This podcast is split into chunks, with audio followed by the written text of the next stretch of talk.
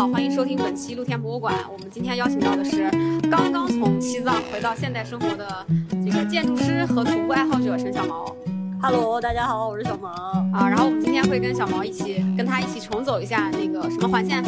呼拉冈日，呼拉冈日环线啊，然后看一下拉萨八廓街，还有建筑师和徒步爱好者视角这个综合视角下的大西藏。呃，我们今天是在我们今天是在铁果咖啡新开的余杭店录的这期播客，欢迎大家加入我们的听友群，以后参加我们的播客线下组织沙龙。我大概就是想。以一种就是学渣看学霸的心态来看一下你在西藏是什么感受。我去了以后毫无感觉，你知道吗？你可以先吐槽一遍。对，就是我我我去之前呢是我是二零二零年去的，我那时候已经成年很久了。我去的时候是因为很多人讲这个应该作为自己的成年礼被洗礼。我这种类类型的成年礼很多了，哦你得成多少次年才能才能才能撑过来？对，然后我我去的感觉就是我就是只觉得高反搞得我很痛苦，醍醐灌顶，这个如获新生这种都没有发生。那你都去了哪儿啊？呃，我应该是对我可能也是因为比较特种兵的原因，就没去几天。拉萨、珠峰大本营、八廓街啊、然后就没有印象其他的地方了，哦，你你那一共是几天啊？两三天吧。兰州自驾了一圈，那你就根本连高反还没适应过来就走了。对，是的哦啊、就就可能怪我自己太特种兵了，所以还没有 get 到精髓就已经离开了。对，呃，但是我印象很深刻的是，我很喜欢那个福禄寿的音乐。我比较奇妙的一个感受是，我在去西藏的路上，呃，看了看了一本书，应该是《独居那一年》啊，这个也是对我影响还蛮深刻的一本书。听的福禄寿的音乐，然后又在珠峰大本营，整体上就觉得，嗯，这三个组合拳让我觉得还是很就是经历了一些心灵马杀鸡的。到没到这个醍醐灌顶很难讲，难评，很难评。然后我看你的动态就感觉好像那边的，比如说风景，然后还有呃寺庙和宗教，还是给你留下了非常深刻的印象的。我觉得就是学霸了，我定义的学霸 是吗？是这样吗？就是就是我其实之前一直没有去西藏，有一个很重要的心理原因，我特别不喜欢去很多人都把它神圣化的地方。啊其实跟你的有有有个类似的对对状态，对我觉得大家都把它说的太神了，然后好像又有很多人都去过，就被过分的感觉好像没有什么特别强烈的冲动就去嘛。我其实比较喜欢去更就是大家都没怎么讲啊这就是为什么我说等小毛是学霸的原因。所以这次去西藏最初的一个冲动还是来自于极客，看到了有一个人发他呼拉冈日的徒步照片，特别吃极客的案例，就是，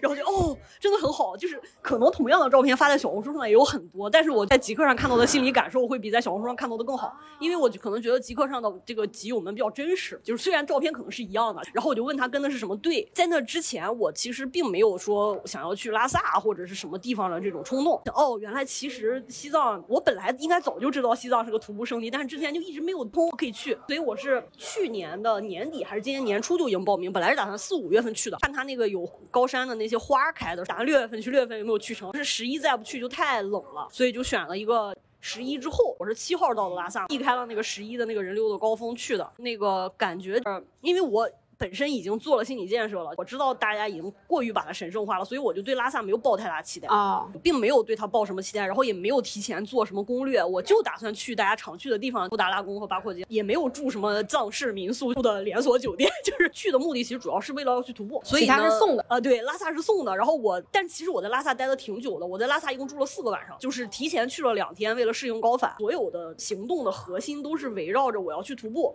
而且我是第一次高海拔徒步，我也不是一个说徒步达人，低海拔也走过很多，没有，其实也并没有。我我总我总共的徒步旅程可能都还没超过一百公里吧。哦，就是一个入门级的选手，所以我所以我得到的所有感受，其实对我来讲就是礼物。我提前去两天拉萨，也是为了要适应高海拔，因为我担心我。再上更高的海拔，因为拉萨三千七嘛，我们最后是要上到五千，然后并且还在那边拍了，我没有给你看，我还拍了藏藏装的那个写真，对，然后也很开心。啊，那我没想到你会有这样的行为呢。就要得到什么，反而可以得到什么。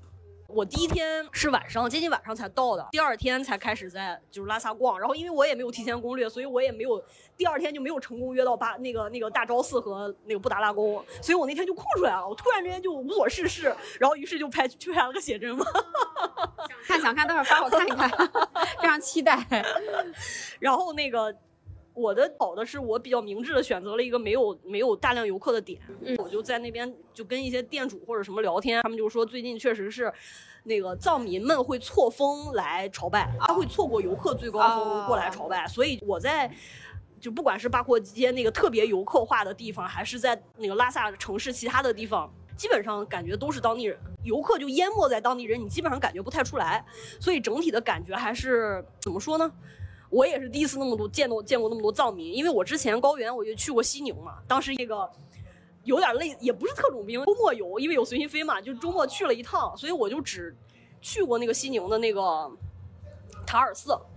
看过一次藏传佛教的那种，大家真的就从从老远的地方就磕着长头，然后一堆人在门口就是在那特别虔诚的朝拜，然后就这次去了之后，还是觉得那个场景就是就还是很震撼的，就是因为你是一个没有什么信仰的人，然后你其实通过就看他们的行为。你并不能理解他们为什么这么相信，但是你依然就觉得他们有某些那么执着的人。其实这个执着必定非得是信仰什么。看到很多很有一些认真做事情的人，运动员，他们的那种执着和这个执着是一样的嘛？你也许会在你的某干某件事情的某个瞬间有过类似的感受。所以就你就觉得那个东西还是会跟你相通的嘛？这个执着本身动人，哎，对，而不是它最后的终点动了你的心。对对对，然后就去了大昭寺，然后去了布达拉宫。就我对宗教不是很了解啊，也没有什么深入的灵性上面的体验。但你会觉得比起咱们内地的，不管是就是。更偏南方一点的那种香火很旺的那种寺庙，还是说北方的这些已经变成古建筑标本的这些寺庙来讲，就是藏传佛教的寺庙，它是非常有生命力的感觉，它是活的，它的这个活体现在第一，真的有很多人在相信它。我不知道中国会不会有这种说法，反正我我因为看日本的东西比较多嘛，日本的那个神产生是由于人的意念嘛。一个一个神之所以产生，是因为很多人想要某实现某个愿望，想要相信他，这个神才产生。如果大家忘记祭拜这个神，这个神就会消失啊。有很多动画片和这个文学作品就会讲这个讲这个道理嘛。你就会觉得那个那个大昭寺也好，布达拉宫也好，因为很多人在相信他，所以他的他好像被浇筑了那种人的意念的那种生命力一样。这个是从一个很。抽象的角度去想，但是你具象到那个、那个、那个你看到的那个场景，它的那个烟雾缭绕的状态，包括弥漫在整个寺庙里那个酥油灯的那个酥油的味道，那个味儿就跟你很熟悉的某个人身上会散发出来的味儿，就是我相信，就是藏民们对那个味道是非常熟悉的，就那个味道本身就会勾起他们的某某些回忆，然后再加上它那里面。层层叠叠的供养啊，供供供养，他们会去供养佛像嘛？然后他的那个佛的那个里面的，你不管是佛像也好，还是各种其他的造像也好，或者是他的刺绣挂下来的那种那种经幡啊、彩绘啊什么的，就是那个密集程度，就几乎可以称得上就是密孔的人要犯病了，就是因为他不会，他们不会把这个东西说。因为它有多么高的艺术价值，打上灯光，然后在那儿很好的保护，它就是没有什么光，都是黑，非常日常，对，都很黑。它就是为了相信它，然后他们在那儿，就是这么一件事儿，就它就很真实，就一餐一饭中体现的念力和信仰。对，你在看，比如说。后来我们在徒步的路上还去了一些其他的就小的比较偏的那些寺庙什么的，人都很多，然后就是藏民就会去朝拜，然后他们就会带着自己的酥油，或者是供，就是他们会给那个佛供一些水果啊、酸奶啊，这感觉就很社区化的寺庙。对对对，他们就是真的会会去会去朝拜，然后你也能看到他们就是有一些人就是拖家带口的，因为我有的时候因为我也不知道我该拜哪个佛，我就在那边看人嘛，看人谁拜，对，就站在大昭寺里看人，就看他们都是有的人可能穿的是就。就是跟我们差不多很现代的衣服，有的人就是穿着藏民的传统的衣服，然后老年人、孩子拖家带口的。然后我看到好几次在那个大昭寺外面那个广场上，就有妈妈用一个绳拴着一个小孩儿。然后就带着个小孩来朝拜，没有他爸爸不知道在哪儿，可能在工作吧。反正就是妈妈带着小孩就是朝拜，然后时不时的磕两个头，还得照顾一下孩子什么，给孩子点吃的什么。你描述这个画面真的很像那个那个那个那个摄影网站里纪实摄影的那个画面。对对对，就是就是这些东西还挺真实的存在的，让我觉得有点就那种时空倒错了吧。我我以为这些这这种人已经不没有了，就因为他不在我们的城市里出现。视觉的冲击力还是蛮强的，然后因为我就是挺喜欢瞎胡乱逛的嘛，然后就我其实，在八廓街里走了好多遍，就是在不同的日子里，就经常去那边走一下。对，咱们现在管它叫 City Walk。哦，City Walk，对对对对。八廓街 City Walk。我最后一天在拉萨的时候，正好碰见他们那儿，不知道是个什么市集，我也不清楚。然后就是其中有一条街，因为八廓街有好多街嘛。然然后其中有一条街就是全是在那儿贩卖古玩的，就我也不知道是真古玩还是假古玩，有点像潘家园那个。对，就是大家。有的人是摆了个地摊儿，有的人是把自己摩托车后备箱弄开，然后有的人是把东西都挂在身上，然后还有好多直播的。我去的时候市集刚刚结束，啥也没看见啊。然后博主就拿着那个手机，就是边直播边帮别人买嘛，然后就也挺带劲的，嗯，很市井，很真实，嗯，哎，我觉得那个聊到这儿就就就还是得反思一下，特种兵是周那个周末随心飞到底是。塑造了一些旅行行为，还是毁灭了一些旅行行为？我觉得确实是不通过慢节奏的蹲守啊，只能觉得它拉萨是个面目模糊的旅游城市。我的感受这样的，因为我太特种兵了。嗯，我去的时候感觉印象满大街的，不知道是干嘛的人啊。然后尤其是那个有一点像茶颜悦色的奶茶，阿阿刁奶茶。上面是雪顶撒了碎碎，好多好多人排队啊，好像就是我感觉我看到的拉萨就是和我们在城市里的生活没有什么差别，可能是因为我没有慢下去去匹配他们的节奏，然后因为时间比较赶嘛，我在八廓街可能也就逛了几个小时。其实我日常比如说时间比较充裕的时候，也会像你的行为一样，是跟主理人聊天啊，去去犄角旮旯里搜寻一下。我那天就可能就没有慢到这种节奏，所以是非常猪八戒是人参果般的就逛完了八廓街和拉萨，嗯。对我倒觉得不是随心飞的锅吧，就是我之前随心飞，就是有一段时间为了把它充分的用一用，就每个周末都往出跑嘛，啊，去了好多城市，西安啊、重庆啊、西宁啊，什么那个洛阳，啊我觉得我逛的都挺开心啊。还是观看方式，就是你，你比如说你就两天，你就不要安排太多点了，太多事儿，你就有一个街区，你觉得挺好玩，你就随便在那儿散步就逛嘛，就可能会碰到什么东西。是的，那这样聊完还是要再去一次的。还是值得的，还是值得的，还是值得的啊！然后，尤其是我觉得，我我我的感受，服装或者说街区风貌上的一些很大的差别，其实还蛮有一种深入到异国国度的那种观察的感觉。你窥视了那个国度，虽然不是真的另外一个国家啊，但是窥视另外一个国度的人们的生活方式，对于我们这种习惯了在城市化的城市里的生活的人来讲，是一种抽离和观察的契机。嗯，然后我当时就觉得。再回到自己生活的时候，就有一种抽离了又回来，然后又回归日常的一种新的启发，就是会尤其的觉得吃的东西变得更好吃了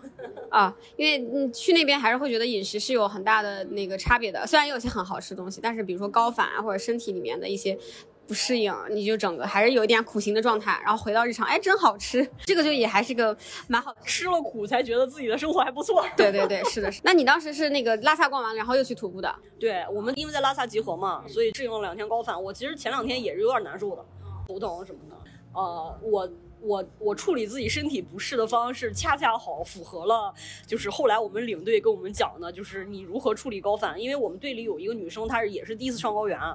我其实不是第一次上高原，我之前去新疆什么的也搞到四千五六七这样，然后那个她就比较害怕，她一头疼就开始吸氧，但其实我们领队说这样就很不好，对，是的，因为你对你就身体没法适应这个事情，其实你的身体是可以适应的，就是你是需要通过一些办法想办法让你的身体去更适应这件事情，而不是说给他下药让他去逃避这件事情，所以他给的建议就是你可以适当的喝葡萄糖溶液啊，然后。喝咖啡啊，这种促进你的身体新陈代谢的方式，然后让你更快的去适应高反，因为你还不像是说我就一直我就在大拉萨待三天，好吧，那我就吸吸氧就算了，反正我马上就走了，去更高海拔的地方。因为你马上还要上更高海拔的，那你上了上面去怎么办呢？就没法办了。所以就是包反这件事情，首先大家就不能有心理的障碍，没有那么可怕。但是你的心里的弦儿，如果我真的出现了特别。就是严重的反应，那你要马上去医院。但是其实就是像轻微的头疼啊，然后这种有点不舒服的感觉，其实你是通过可以，我觉得健健康人都是可以通过自己的身体去克服这件事儿。对，我们就我们那队人很少嘛，一个领队，一个司机，还有六个队员啊，就有一个小巴车，我们就开着。其实我们走的是一个环线，就是从拉萨出发往南走，然后一直我们我们到的最南边，接近那个尼泊尔边境了。然后再从这个反向就是一个顺时针的回来，嗯，走了多久呢？其实我们整个的行程算是七天吧，但有三天都是在路上的，就是去的过程是两天，然后徒步了三天，然后回来的过程是一天。哦，那三天是连着在走吗？啊，对，呃，不是连着走，我们那个那个那个路线其实是个放射状的，我们就在那个所谓的库拉冈日这个徒步的这个线，一般其实去是去看三个湖，就是不是西藏都叫错嘛，就是在这三个湖的下面有一个村子叫错玉村，啊，在这个村子里住，然后每天从村子里出发，然后去不同三个方向，对，往返。其实很简单，有点类似于在那个雨崩嘛，雨崩不是也住在村子里面往外走嘛？对，那个前两天的行程其实安排的就是相对在路上的开的车的时间没有那么多，然后我们路上去了那个就是拉萨的第一个寺庙，然后拉萨的第一个宫殿，然后就主要是这两个大的景点嘛，然后才到了我们徒步的村子你们当时这个就是怎么找到？就是就是集友推荐的，然后你就去了是吧？啊。对，哦，这个团和其他团有什么呃，比如说服务啊或者产品上的区别吗？呃，其实我当时是看了两个的，一个是我我去的这个，还有另外一个嘛。然后比较了一下，其实在价格和行程上都没什么太大的差别。对我当时去这个，之所以去这个，是我发现它是小团，小团就对六个人。对，哦，就他最封顶是十个人。那么就是呃，他那个我看你你因为你的拍照还是专业设备拍出来的，那你的那个车是随着你们走吗？还是那个自己背？因为我们是每天晚上都住在村子里面，所以是精装徒步嘛。对那你的相机还是背在身上的？啊，相机肯定是背身上的。就你精装徒步，你就背一个十几二十升的小包就可以了。然后你的行李，这个这个这个行程，因为也不需要马帮嘛，所以它是可以让你带行李箱的。它是可以带，就是不大于二十四寸的行李箱。但如果你要是走，不是像这种以一个放射状的点为为那个为怎么讲形状的这种线的话，如果是那种穿越的线，它可能要雇马队。雇马队的话，你就不能带行李箱了，你就只能是就是大的那种越那个那个徒步包或者是驮包。哦，你们照片真的拍太好了。所以我这个就是一个很基础、很基础的，就是入门级的高海拔的线路，其实没有什么难度，因为我们每天走的路程都很短，就是我三天加在一起走的路还没有我在北京一天走的路多。主要就是观光、适应高海拔，然后看风景啊、那真的太美了，你拍的这些东西。啊，然后我当时就以为就是拍摄难度会很大嘛，因为扛着还蛮重的东西，还要走很高的强度。我说你怎么吃得消的？真的是太牛了。我们那个领队也还不错，就他也挺会拍的，嗯，就有一些照片是他拍的。那么你们当时的那个所有的这些环线里面，你觉得那个印象最最最最深刻的，可能会被你在写人生那个什么回路的时候想起来的是哪里？我我们这三天其实还挺波折的。第一天走的是我们出发之前，其实这个领队已经跟我们说了，就是第一天的风景是最好的，第二天的路程最长，但是风景是比较差的。然后第三天的风景居于第一天和第二天之间。呃，第一天和第三天都可以看到库拉冈日的那个那个那个山峰。哦我们第一天出发的时候就天气就不太好。然后刚开始往上爬升的时候还下了一段雪，其实第一天我们就没有看到库拉冈日，但是那天基本上还是就是多云天气，啊，就是你偶尔还能看到远处的山从这个云里面露出来，然后湖水很蓝，因为还是有蓝天的嘛。是的啊第二天就直接就天直接就完蛋啊，就是那你的照片还是没有第二天我没有没有发什么照片吧？库拉冈日环线 D 零二不是第二天吗？不是啊，哦第零二是路上的那那几天，就是开车的那几天。我说的是徒步的这三天，我我发了两个那个 vlog，第二天我就没发，但其实第二天我也挺想剪的，因为比较有意思，而且发生了一个哎，快展开说说。你很能体现出不同的人对某一件事情不同的态度的一件事情。然后我们出发的时候天气就不好，然后爬升的时候就开始下雪，嗯，然后就你除了就是你你下面是能看见湖的，因为每条线都可以看见湖，但是湖也是没有什么颜色，然后下大雾，然后我们大概因为那天我们如果要是走完的话，应该是要走个，呃，我想想啊，往返的话大概可能有个十公里左右。然后我们走到走了大概上上升上到两公里的时候，队里的有人就不想走了。啊，就今天这一天开始的时候，队里就两个人没来，就是那两个那两个小孩儿是从来没有过徒步经验的，就是第一天他们跟下来了，因为第一天走的很少嘛，第一天我们一共就来回走了五公里，第二天十公里，然后再加上天气不好，他们两个就决定就在旅店躺平，然后我们就相当于是四个人跟着领队，然后呢，那个其中有一个男生，他徒步经验还挺丰富的，就去西藏还有那个四川看过很多次雪山，所以他的徒步主要目的就是为了看雪山。然后他就觉得往继续往上走，这个天也不会再晴了，也看不着雪山了，他想走。哦，目的非常明确，，就是目的特别明确。嗯，另外那两个女生呢就不可以。要往上走也能走，但是她们两个女生里，其中有一个那个高反比较严重的那女生，她体力不太好，她一一直走到最后面，然后而且就会头疼。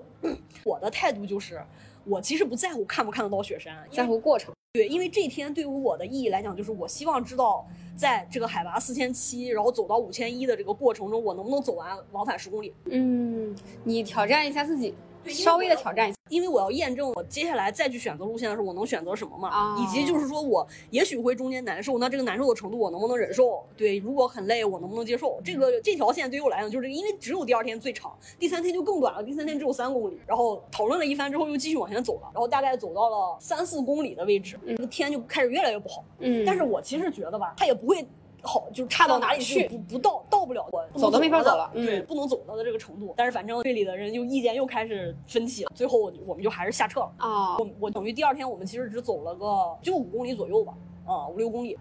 就是因为第一天的强度实在太低了，就导致我们从那个那个白马林措那边下来之后，我还又跑到那个山下的河里玩了半天。哈，那那么冷的天，河里没，有不是河里，就是它那哦个水很清嘛，就是它从雪山上流下来的水，就是小溪，水很清。我再加上就傍晚的光正好照过来，就那整个河谷特别漂亮。然后我就去溯溪去了，我觉得这也是为什么跟你一块玩就会好玩的原因然后，他们都在酒酒店躺平了，我就说不行，我要下去发玩一玩。现一些对好玩的玩法。去玩一下，然后但是第二天天气不好，我就没有再出去了。哎，然后我就觉得就是唯一就是说这趟如果要是有什么遗憾，我就觉得那十公里我没有走完，我有点不爽。那你可以要求自己走完吗不能，对对我们这个领队还是很专业的。我觉得我其实对这个事情的决定没有任何意见啊。我觉得应该大家一起行动。就虽然这个线路并不难，也没有什么问题，然后大家可能也下撤的就下撤，该往上走的就往上走。尤其是像下撤的，比如说你你可能会觉得，因为再往上走的路我不知道嘛，大家可以领队带着我继续往上走，然后剩下的人原路返回。但是这种其实对于一个负责任的领队来讲，这都是不可接受的，因为你不知道中间会碰到什么情况，比如说万一万一有人扭着脚呢，对吧？而且山上是没有信号的，啊，大家必须得一起行动。对，所以我觉得我们队里的人也都还挺好的吧，就是没有人会为这些就是大家都知道的常识做决定的方式产生什么分歧。但是这个发生的意外和决策还真的蛮抽象了人的一生的，是吧？对，我还没有讲完。然后第三天，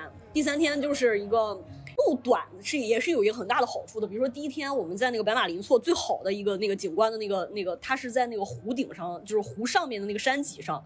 然后它还是一个就是往湖这这边往下下的坡嘛，下坡然后那个风是从这个山脊后面吹的，所以那个坡下面就没有风，哦，你就从山脊往下走一点的那个斜坡上面，我们躺了俩小时，就啊太爽了。像童话这个画就是看着面那个那现在这个季节还比较合适嘛，就太只要是有太阳晒在你身上是很暖和暖和的，然后那个高原上的那个那个那个草地的那个情况，就是它那个草都长得很短，有点有点像草，有点像苔藓，啊，就是软软的，然后再有一些小高山苔开着哎，原地貌对对对对对。哇，简直太舒服！我当时就想，我真的应该带个气罐，然后带个炉头，然后搞个咖啡喝，就是这就是我的梦想。天哪，那个那个画面确实很像像童话，然后像歌里唱的那种。对啊，就是太舒服了，而且那个天空又清澈，然后空气整个的就是很舒服。然后，然后到了第第三天的时候，我们又在这个类似的一个地方又躺了两小时。这个是旅途中其实很难得的。对，所以就是可也不一定非得要走那么远，就是那已经足以让我觉得现在就就这种方式是嗯挺好的，就不一定非得要环湖啊或者什么之类。也许下一次我再去，或者在别的时候我可以再体验一次环湖，但就是在这儿享受这个雪山，因为怎么说呢？确实是，嗯，作为一个生活在城市里的人，就是你想要在这样的一个环境里待着，是需要付出很大代价的。就是你要腾出你的时间，你要付出你的钱，对吧？你要走到这里，然后前面的路途虽然说是有人开车，但是其实你也要花很多时间。对，我觉得这个东西是很难得的很，奢侈的，就是可能你这一辈子也不会有个十次八次。可别十次八次了，两次三次已经了不得了，真的。反正，而且到了第三天的时候，其实大家因为相对有比较熟悉了，然后就是大家之间的关系也会就更好一些。然后，而且第三天发生的一个事情就是我们都没有事儿，然后我们领队生病了。这样的啊 就因为他前前就带我们之前是去了那个珠峰东坡，就特别辛苦，啊，就特别特别累，然后又赶着带我们这个队，所以第三天的时候他就发烧了，然后是我们那个司机带着我们上来的，我们司机是个藏民，就是也跟着那个走过很多次了啊对，然后就他还挺可爱的，然后就是帮我们拍无人机什么的，虽然拍的不是特别好吧，但反正也挺可爱的。啊，尽自己努力帮你们了。对对对对对，然后那个，然后我们就感觉，因为我们的时间也比较合适吧，也没有太多的游客，基本上你在路上能碰上个除了你们这个队之外的有个十个八个人，就是基本上是你是独享那个整个的那个风景。哎，是淡季这样，还是说旺季其实人也不会很多？不，十一我觉得可能人还是挺多的，嗯，然后那个就那天。就是我们其实，在刚刚爬上那个能够看到那个库拉冈日那个山脊的时候，那个云有一道小缝，就看到了一点点山间，但是那个云在动嘛，然后很快就把那个山给挡住了。然后我们整个中午在那儿休息的时候，就一直都没有看到库拉冈日，就看到别的雪山了，但是一直都没有看到库拉冈日。哎呀，然后就是那时候已经，其实这条线很短，其实你可以下山，你基本上就半个小时就能走到停车场，但是就是我们那个我们那个就是。那个司机也跟领队是同样一个风格，就必须你下撤的时间到了，大家就得走。嗯，我们大概可能一点、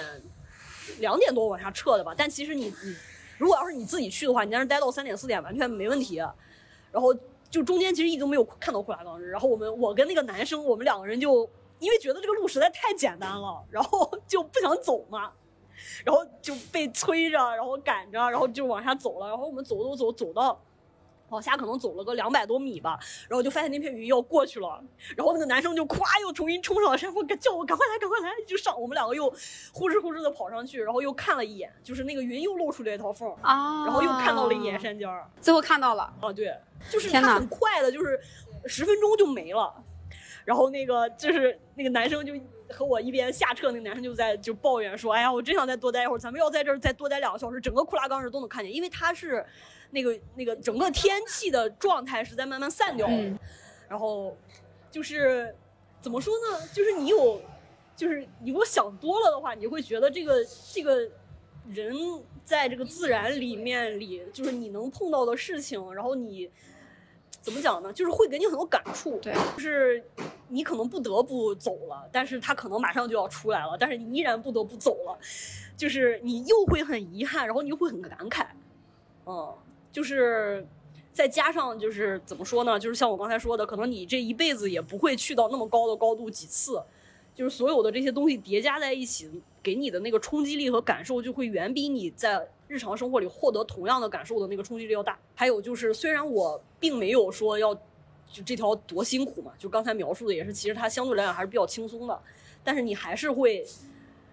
感受到就是。就是这个海拔升高给你的身体带来的压力，比如说你正常走路是不会喘的，但是在那边你走得快点可能就要喘。然后你正常在北京爬坡，你可能一个小时就一公里需要的时间可能是四十分钟或者三十分钟，但是在那边可能就要走一个小时。就是以及你第二天的时候，其实往上爬，因为第二天天气不好，然后整个温度也比较低，然后大家就是因为也看不到什么风景，没有什么东西能分散你的注意力。我有一度其实已经觉得我自己有点懵，就脑袋是晕的，是需要靠你的意志力去集中注意力的那种感觉，还得小心嘛，就因为那那条路也不是特别好走，就是石头都是那种大石头的。其实当你习惯了这种状态，它可能能过去，就是这个状态是能是能被你调整过来的。就是我有一段就觉得自己有点懵，但是后来就慢慢慢慢就好了，所以后来我才觉得我还能继续走嘛。就是怎么说呢？人在自然里的这个表现，对，其实你是。呃，跟就跟你其实徒步在普通的地方、低海拔的地方徒步有类似的感觉，就是因为你的状态是比较集中的，就是你能够很清楚的感受到你跟你自己身体的关系。这个其实是我觉得是有点类似于某种心流的时刻吧，就是但是在那个高原的环境里，可能更容易达到这个状态。哎，所以徒步爱好者是不是在近视在走的过程中和冥想没有什么差别？哎，对，有点类似，而且就是我会出现一种。纠结这个纠结也不光只出现在徒步里啊，我骑自行车也会这样。我到底要在专心走路和拍照之间怎么选？就是因为你骑车的时候你是很顺畅的，就是那个风景是在你的四面八方像水一样的对涌涌涌向你，对，就是你很爽的。但是你又就是你又想停下来拍，尤其是有些路你可能觉得也不会再来了，然后你停下来又打断了这件事情。但是你不停下来又很遗憾，对对对对，每次都会在这个选择就是人生嘛，就是人生的一个写实化嗯，时时刻在做选择。那后来你怎么选呢？每次遇到这种情况你怎么选呢？就是基本上还是会拍了，很确实，在在这样的一个思考中还是蛮感慨的。对，但是我有的时候偶尔会给自己一个机会，就是比如说，呃，骑到哪了就拍一下。对，就是或者是说有一些路线可能我之前骑过的，那我就强制自己不要带相机。或者手机好好放，就靠自己的记忆力，然后去走这条线。啊，但是这里还得再再给听众朋友们揭晓一个另一个小毛的身份，呃，是画手绘的。哦哦，你为什么要在在这对，因为你我我下面想问的问题就是，你是不是还是在比如说没有拍照的情况下，你比那个其他人会更好的一个回忆他的方式是再把它画下来？有这样的尝试反正现在我在徒步中还没有画过画啊。但我前两天，反正我，哎呀，这个怎么说？就是我，我从我从那个雪山回来之后，我就突然间特别理解了很多之前看过的这种作品、片子啊什么之类的，里面那些人的心情嘛。然后我又看了一个梅鲁，梅鲁峰讲梅鲁峰的，就是呃前两年特别火的那个，也不能说特别火吧，可能很多人还是不知道，就是讲徒手攀岩的一个电影，叫《Free Solo》。对，我看了那个。然后那个电影的导演拍的这个，但是是几年前拍的啊。然后这个电这个这个纪录片里的，其中有一个那个。登山的那个人，他就是画画的，他就会在他扎营的地方，就是他的画还挺大的，就是画那个，我觉得应该是后偏厚涂和丙烯的那种，就画山，哦，就是更更抽象，更写更抽象，挺写实的，挺写实的。但我反正还没有尝试过在徒步的过程中去画画。呃，应该是啊，不会画画的人还羡慕就有画画技能的人，因为他一旦比如说没有用相机来记录，和脑子记录不下来的情况下，他没有下一次机会再去复刻了。但能画画的人，他还相当于又有一个工具能把它画下来。但是其实也没有那么多时间画，对，或者是可能因为我的技术还不够纯熟吧。我觉得就是，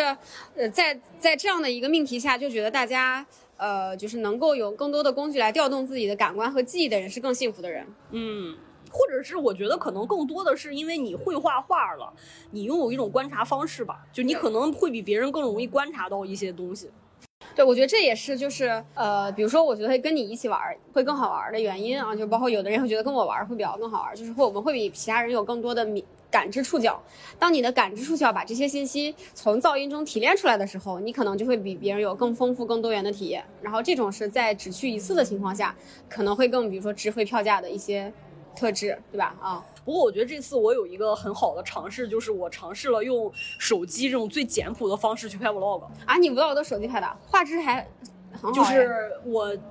我其实也带了运动相机，但是我其实第三天的时候，因为天气比较好嘛，我就把运动相机别在包蛋上了。但是那个素材我基本上就没用，就是全部都是手机剪的，然后有一些是无人机拍的，就是他们的无人机拍的。然后我觉得最大的好处就是它克服了一个我对这个画面美感的巨大的心理障碍。就是我之前是对，如果要是想拍东西，我要像去拍摄影一样拍视频。然后后来我觉得，就是我当时拍完了，我我第一天走完了，我拍完了当天就剪了嘛。然后剪完了之后感觉特别好，就是不管是徒步还是骑车的时候，其实我有很多时候，不管是徒步还是骑车的时候，我很多时候面临的是自己一个人。就是有很多心情，你可能就是当时感触很深，但是你会忘掉。然后这次我就是一旦有什么感想，我就拿出手机来就录。就是而且我发现，就剪这种有情节的、有感触的这种东西，会比剪那种只有美感的画面要容易很多。可能我对我的那个 vlog 要求没那么高吧，因为我当时的要求就是说，我想把我第一次高原徒步时候当时的心情的感受整个记录下来。我我自己看，我也不用不需要非得给别人看，那我自己看就挺好。但是我觉得对于呃对于那个就是。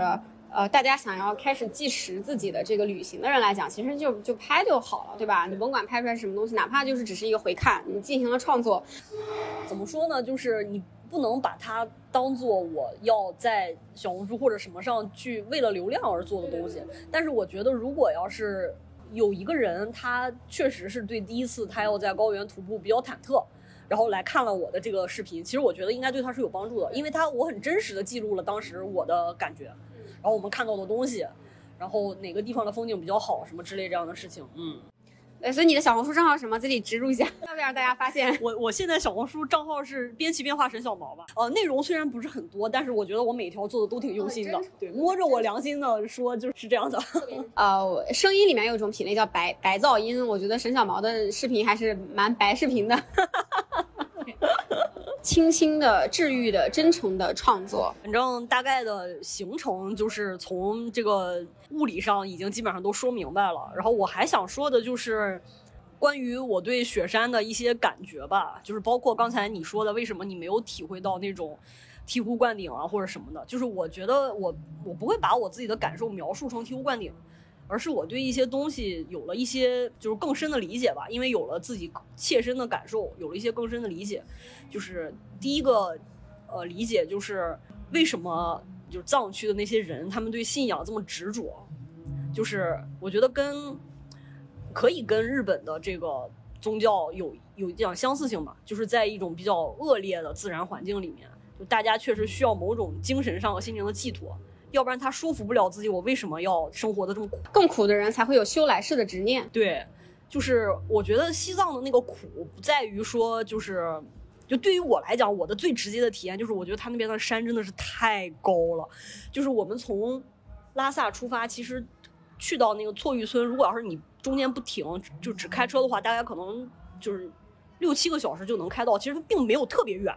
啊，但是那个那个山路之颠，然后这个峡谷之深，就是我我之前去那个新疆的那个塔县的时候，去过那个盘龙盘龙古道嘛，就是那个经常在小红书上出现的那种，就那种，就是那个西藏的那个路，就反正随便就是那种路，就是盘龙古道简直就是就小小巫见大巫。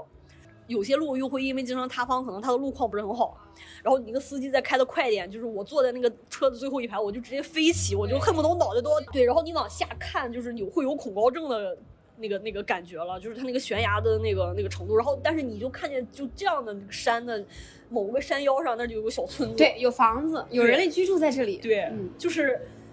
就假设说，在还没有这些公路的时候，他们到底是怎么在那儿对生存？即便有了现在的公路，他们如何和外界保持在我们呃所需要的频率里的沟通呢？他就没有匪夷所思，对，匪夷所思。他可能一辈子就去一次拉萨嘛，可能有的人还去不了。所以就是就是有一点切实的感受吧。我没我没办法说，就是我我我真的能够理解他们那个宗教情感哈。但是就是你能够切实感受到那个自然环境对人的这个影响。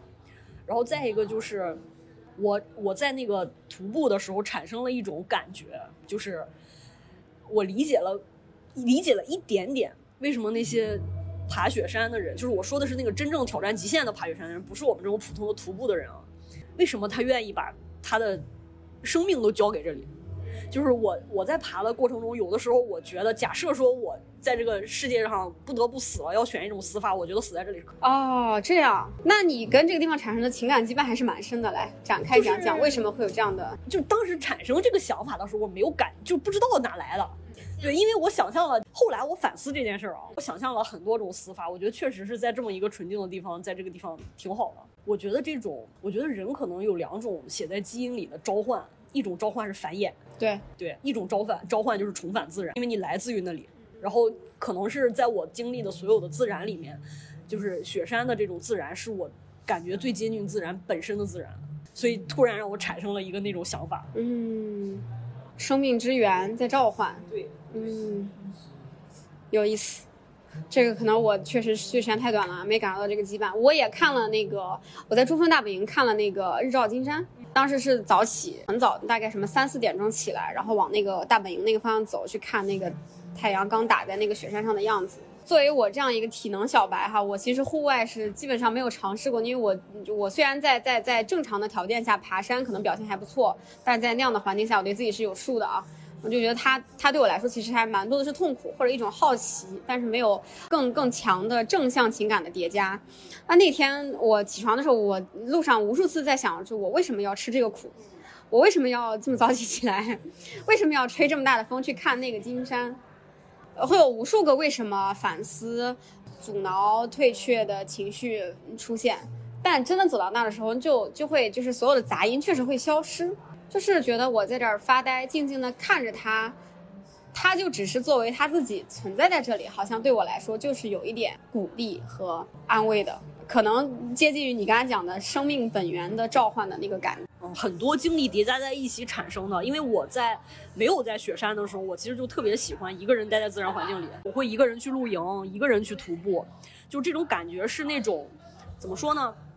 有两个方向上的感受。第一个感受。你作为一个没有任何依傍的个体，你可以在这个自然环境里完成一件小事儿，就不管是独自过一个晚上，或者是走完一条路，然后看到一些可能只有你看到的风景，就是这个是是我觉得是通过这种方式对你个对就你对于你自己生命作为一个个体的一种肯定，这是一个反向的，就是一个自然对你的。然后另外一个就是，当你在这个自然环境里，你又能充分的感觉到你在他面前真的是啥也不是，就特别渺小，就这两种冲击撞击在一起的感觉，我就会特别就是吃这个，就是一个人在自然环境里这种感受的点。然后因为之前的这些经历叠加在一起，然后让我在那个雪山的那个又是一个比较极致的自然环境里，就产生了那么一种想法，就它不是说是你之前什么都没有，然后你突然就就在那儿就醍醐灌顶了。对，可能就是内向者获得力量是独处和静观，那么在你说的那种极致自然的情况下，是对于内向者获得能量的一种极致的场景的放大。对，而且这个东西没有什么理性，除非你就拒绝接受它。然后还有，后来我们回程的路上是基本上绕了那个羊羊卓雍措湖大半圈嘛。虽然一直都是在车上，我我当时就觉得很遗憾，就是如果要是自驾的话，你就可以停下来。但是我们其实就在一个景点停了，就是那个传说中的什么世界上最孤独的寺庙，它其实是伸到羊湖里的一个小岛，那个寺庙在岛上，但是那个那个寺庙我根本就没上去，我就一直在那个羊湖的边上就溜达，然后那个。哎真的是太蓝了，而且羊湖很大很大很大，我们开沿着羊湖可能开了得有两三个小时，就只是绕着它一点点一圈圈而已，就半圈嘛，可能都不到。就是既像这个世界上的东西，又不像这个世界上的东西的那种感觉，因为你之前没有没看到过啊。高原上的一片大湖泊，蓝天雪山就映在这个湖里，然后它就特别特别大，然后走一段可能又有一些牛羊啊，有些小村子啊，你可以把它想象成一个放在。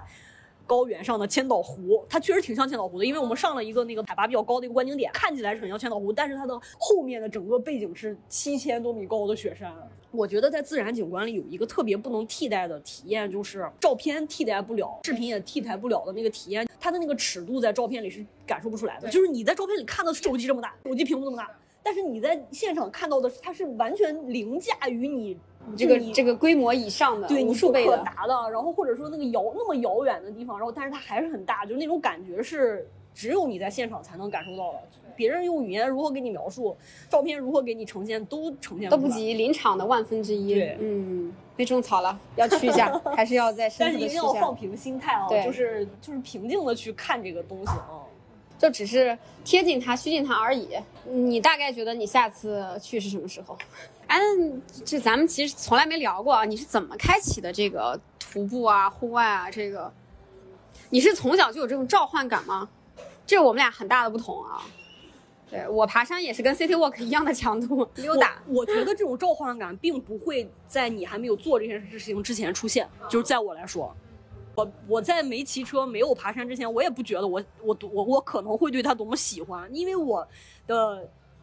我感觉我这种就是想要尝试各种事情的人，我会去试很多事情，然后最后发现哪哪一些事情自己还想继续干下去，然后觉得特别开心。就是我觉得现在骑车子这件事对我来讲，已经慢慢演化成了一种有点职业化，就是又还有点那个什么，因为也在小红书上发了一些嘛，然后就发现哦，这个领域好像确实可以。做一点个人品牌的事情，就是它已经对我来讲没有那么纯粹了，就因为我已经骑了很多线嘛，我不仅可能要自己去体验，我可能未来还要计划有出版啊或者什么之类的这些，就它不纯粹了。然后我又发现了另外一个纯粹的事情，就对我这种徒步小白来讲，雪山就对我来讲很纯粹，因为我没有什么值得跟大家。就多说的，但是它对于我来讲一个很干净的事儿，就是你就是为了你今天讲了这些以后，应该会启发很多像我这样的小白是想尝试买你这个团的，开始带货。就是我我没有没有往这个方面想，没有说这个名字嘛。但是一会儿再说，最后大家要注意的事项。你刚才不是问我那个就是怎么回怎么怎么开始？就是我觉得是一步一步尝试了才发现自己有召唤的。就是，但是如果你尝试了，你发现依然没有召唤，那也就算了，我觉得无所谓。就是也不是所有人都要对自然有召唤，或者是大家觉得火什么就去干什么。就是火，因为有一些人火了，或者有一些东西火了，你你通过这个东西看到它了，然后去尝试它了，我觉得这事儿就对你来讲就结束了。然后如果接下来就是你你喜欢它或者不喜欢它，其实我觉得都无所谓。那么你这次旅行，你觉得那个建筑师的身份会给你带来什么别的视角吗？嗯，因为我觉得啊，就是这个也是我们教育的问题。其实我们的主流的文化或者是教育里面，对这个西藏的整个的文化的设计是很少的。就是我们其实也学的很少。就是它就是作为一个，就是跟什么侗族的吊脚楼或者是什么西那个山西的窑洞藏式住宅，我们就学到这个程度。我对它没有什么，因为我也没有去过。然后它比吊脚楼或者是窑洞对我来讲还遥远嘛，没有一个给我一个明确的，就是我对它有什么认知。更不可能对就是藏藏区的这些村庄或者是城市的这种布局有什么感受嘛？然后，所以我这次去基本上作为一个对于这个区域的建筑形态的一个小白去体验了一下。但我现在就是反过来头去看，就是就是他们的这些东西啊，我觉得，呃，怎么说呢？首先，就像这种宫殿、寺庙，包括布达拉宫，包括后来我们去的所谓的那个西藏的第一座寺庙和第一座宫殿，它确实是跟自然结合的。他会用他的方式去跟自然结合，比如说，布达拉宫本身就是在一座山上，又把自己盖成了一座山。然后我观察到了，就是整个西，就是整个拉萨城区的建筑的控高应该是有的，就是它应该是在布达拉宫多少公里的范围之内的高度是不可能超过布达拉宫。然后那个后来我们去的那个第一个宫殿好像叫雍卓拉康吧，好像是叫这个名字。然后它也是建在一个山上，很自然，很正常的。作为一个。还没有现代化的一个一个文明，他去选择自己有标志性的东西，他肯定会是选择这种比较高耸的地方，再加上它本身就是一个山区的这么一个环境。然后另外一个的感受，我不知道为什么总觉得西藏的这些寺庙和宫殿给我的感觉很像日本，就不是那个形式上的像，而是他们在做这件事儿的用心和方式上很像，就是比如说包括。嗯布达拉宫每年都会重新粉刷呀，然后包括他们那些构件上的那些有一些替换或者是维护，还有它维护建筑的那个方式是让它存活的这种感觉，跟我在日本见到那房子给我的感受很像。什么叫维护它的方式是存活？就是你在西藏看到的这些宫殿和寺庙的感觉，和我们一起去山西看到的那些是完全不一样。对对对，那些已经静止在时间里了。对，而且它就是它没有那个人经常用那个包浆感。啊，西藏是有的啊，对而且就是你能感觉到他们这些工匠做这个事情的时候是带着信仰的，就这不是说我就是一个工作，这个是我的，是我在为自己修来。你能你能从这个建筑本身的很很微妙的细节里感受到盖它的人和用它的人对它的感觉是不一样的。嗯，对我先尝试理解一下，我大概在那个时候拍了很多照片。我没有拍很多遥远的俯瞰整个建筑群的和建筑宫殿的照片，我拍了很多有点像你发的建筑上的脸，啊，还有那个建筑外外表面的肌理的东西，比如说有很多奇奇怪怪的形状的石头，很多奇奇怪怪形状的木头，和很多呃，你感觉应该是也是某种湖里挖出来的泥，还带了一些什么沙子和贝壳的东西糊在了墙上那种肌理。呃，我现在理解你的意思，好像对，跟我当时的观察是有点像的。他们会很多的使用一些本土才有的材料，随手，比如说就是没有那么不好拿，但是高级的材料啊，他们就用的身边里时常可见的材料，感觉是日常在修护自己家的房子一样。什么材料好，就近又方便，我就拿这个来做。然后它所体现的那种很手工的肌理，而不是工业化的肌理。嗯，对你刚才说的这个时候，我也想到了，就是它。它还是停留在某种前现代的状态，就是人们对房子的那个态度，然后对于时间的态度，对于我要干这件事情，他会把每一个材料都处理的，就是很用心。虽然他可能手艺并不是很好，但是你会看到他们在那个上面刻的那些经文啊，什么什么之类的那些东西，他会用他很朴素的。审美和他很朴素的心，把这个东西层层层层叠加，然后你还能看到在上面留下的时间的痕迹，然后不同的人做的不同的事情，有不同的故事。当然，这个故事有可能是导游给你演绎的，但是反正他会有一种很丰富的、很厚重的东西就砸到了你身上。对，有的时候可能就是你去到那个地方，你描述不出来为什么这个这里让你产生了某种不一样的氛围感。嗯，但是你要是回来再理性的去分析的话，其实有很多嘛，包括当时我我在八廓八廓街最喜欢的那个店，你知道什么店吗？卖那个马具和牛用的东西的店。我刚开始不知道是什么，就是我还买了一个，它会就是有有那种很粗的那种编起来的绳子。然后就各种形状的，其实就是给马套套那个配配头配的鞍呀，还有套的那个缰啊，什么什么之类那些那些东西，好多这种店，然后包括里边有卖铜铃的，还有就各种奇怪，因为我也不太敢跟他们聊这是什么东西，但是你能看到就是这些用具，就是这个用具你已经你是从来没见过的，但是你知道就是他们需要这些东西，然后你会看到他们很用心的做这些东西。然后你你再想象一下，愿意花钱给自己的家畜买这些东西的人，那是一种什么样的人呢？啊，他是跟这个东西有很联系的，就是他是他生活中，其实就跟你你现在理解一下，给猫猫狗狗，对对对对对，是一个样的。但是这些动物是他们的生产工具嘛，它的那个连接，就我们跟猫猫够连接，可能更多是情感上的连接，但是它跟这个动物的连接是，我既跟你有情感上的连接，但是你还跟我的生命有连接。这个这个业态是在我们这儿肯定没没没见过的嘛。我之前那个，就我觉得就是刚才所谓那个前现代的感觉，就在我们国家的这些西部的这些省份还有很多的保留。我第一次感觉出来是在那个。就是我我们去塔县，就是新新疆最西边的一个一个一个区域，包括喀什，就是喀什有个特别特别大的那个牛羊活畜市集，我当时去都把我震惊了。第一第一个震惊是我们在自驾的路上就碰到了，就是他们周末就会有市集，然后人真的特别多。就是你小的时候，我们还在爸爸妈妈牵着的时候，那时候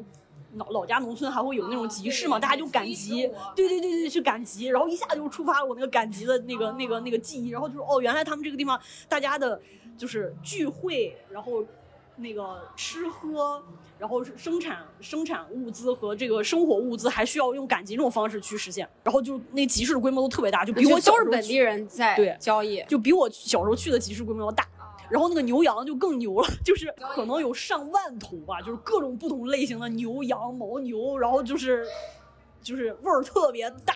然后那个大家就在那儿交易，我震惊震惊，就绝对绝对震惊，就是去喀什一定要去那个牛羊市集，我觉得比什么老城什么的都太好玩多了多了。但是就是我反正因为那天我是跟我另外一个朋友嘛，正好那天阳了，就我自己一个人去的，去年年底。然后就是我觉得作为一个女生去那儿还是需要克服一些心理障碍的，因为那边就是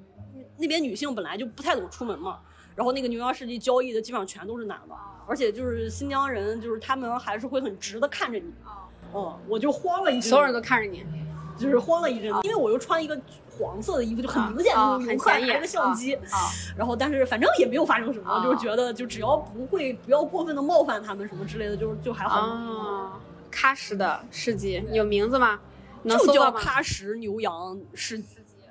大集吧，好像它是在它是在某个固定的位置发生。对对对对，它它搭了一个那个大棚，屋顶很大，就像它我们会展中心一样，但不是个室内的，是个室外的。他们会在现场那个交易和宰杀牛羊。会啊，就是他的那个卖牲畜的外面一个他们卖日常用品的市集，然后就什么都有，就是从服装百货、衣帽鞋，然后到吃的到水果，什么都有，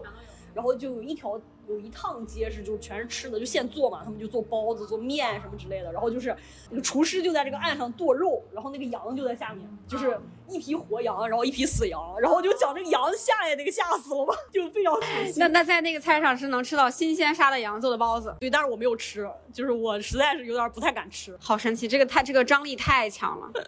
然后哎呀，我说回说回为什么要说这个哦，就说那个就是前现代的那个感觉嘛，就是就是。就是拉萨虽然没有那么鲜活的这个这个牲畜市场，但是反正你会通过一些你之前没有见过的业态，就看到他们这里面就其实还是跟就是农业呀、牧业啊之类的有很深的关系，而不像现代城市里的人们的这种就是还是有很大的就是。就是类似于 culture shock 的那种东西，嗯。那作为你其实也是第一次高海拔徒步啊，你有没有什么想要跟大家分享的一些注意事项啊？给后面也去高海拔 follow 你这个线路的小白朋友。嗯，我觉得就是如果从一个户外小白的视角来说的话，我强烈推荐大家，不管是在就是你住的城市附近徒步，还是说去一些其他的线路，最好一定要报一个相对来讲比较专业的团。然后可以人数不用太多，当然其实就是二三十人，其实进图的路线也没有什么。这个的事情的好处就是，第一，它能够大大的帮你规避在途中可能遇到的危险，因为就是毕竟自然环境并不是我们日常生活的环境嘛，它可能会碰到各种各样突发的情况，比如说天气突变啊，或者是你呃走路的时候不小心受伤，这种其实嗯在刚开始尝试这个户外活动的时候，一定要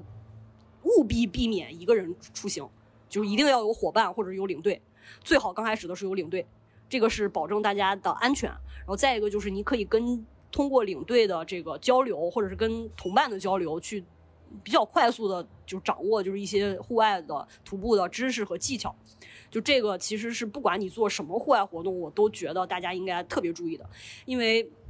就是我不管是在西藏的，就是我们呃旅行的过程中，还是后来回来又看小红书，其实有很多人都会。就是自己就觉得自己行，然后看看那个小红书上的人说这个小白也都没有障碍这种话之后就自己去，但这个真的是拿自己的生命开玩笑，啊，因为那个我们的领队跟我们说，就是布拉冈日哪怕这么简单的一条线，离村子这么近，每每周都会有人找不着了，就是迷路了。对，就是，然后就比较夸张的是什么？警察从拉萨开车过来，出来自己玩，结果迷路了，然后又警察找警察，就是，所以就是千万不要就是觉得这种小概率的事件不会发生在自己身上，就尤其是前几次的时候，一定要去跟着领队走，然后知道自己的身体的体能的极限在哪里，然后有哪些注意事项啊、另外就是怎么说呢？就是在出去徒步的过程中做的准备工作，要比你在就是自驾的路线啊，或者是这种自助游的路线里要更充分。就是能，就怎么说呢？留个冗余量吧。比如说你带吃的，我们要带路餐嘛，就是这三天中午的饭是你要自己在山上吃的。说你要带三带三天的路餐，那你就要尽量准备至少四天的东西。对，因为尽量换换口味，就因为你可能会预料到我在高原上有什么东西，比如说我在对低海拔地方我可以吃得惯的，但是高海拔我可能就吃吃不下太甜的东西，要穿插开，要把怎么说呢？要把可能发生的情况尽量多的去设想一下。啊，尤其是在你没有任何经验的时候，尽量多的去设想一下，避免在中途出现各种问题。像我，我们队里有一些人是到了拉萨，或者甚至说到了那个山南才去准备路餐的，我就是在北京准备好的，那我可以精心挑选，是吧？然后准备的特别充分，然后自己肯定也很爱吃的这种东西，或者尝试一些比较有意思的一些户外的这些餐怎么怎么怎么带啊，怎么做的方法，就是意思就是说，给大家打个预防针，就尽量多做准备吧。就不要听着我刚才讲的，好像就在山上躺平两小时，好像很轻松。大家还是要做好准备，但是也不是不是说这个东西是完成不了的，而是说就是你只要做好了准备，其实大家都可以完成。但前提是你要注意安全，做好准备。呃，本期节目到这儿就结束了。如果你想参加我们的线下录制沙龙，可以在 show notes 里面添加我们的小助手，进入我们的听友群，参加以后的播客线下录制。好，本期节目到这儿就跟大家拜拜了。欢迎关注沈小毛的小红书，叫边骑边画沈小毛。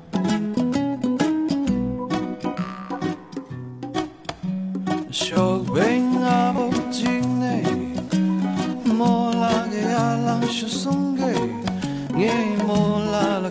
chas shube kong gi hiring shode re song chu sang che kirne je bong la le chung je bong gi gi go i wa la chog ba e ti ti mi tin je mang wa la adem be shere cham ti la chi ma zam li shi di mu la la da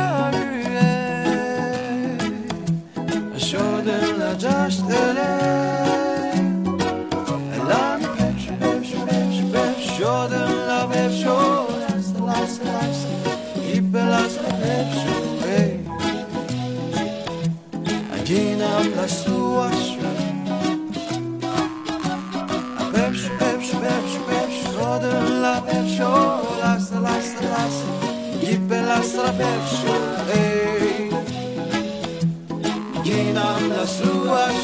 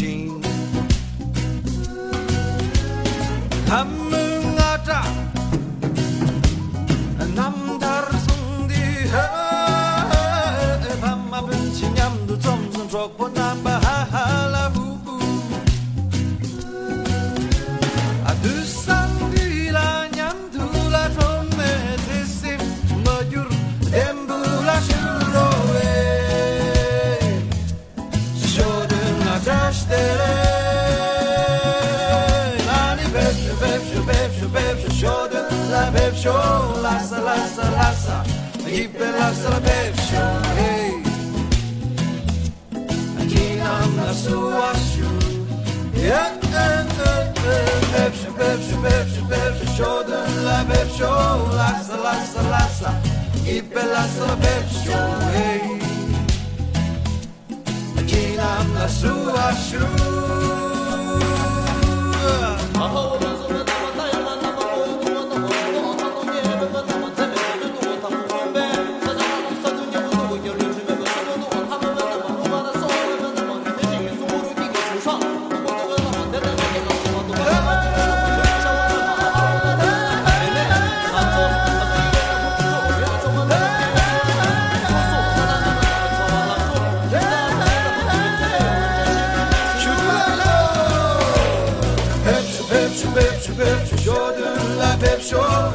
lasa, lasa, lasa, jipe lasa beshu, hey. Aginam lasu ashu. Pepshu, pepshu, pepshu, pepshu, shodun la pepshu, lasa, lasa, lasa, jipe lasa beshu, hey. Aginam lasu ashu.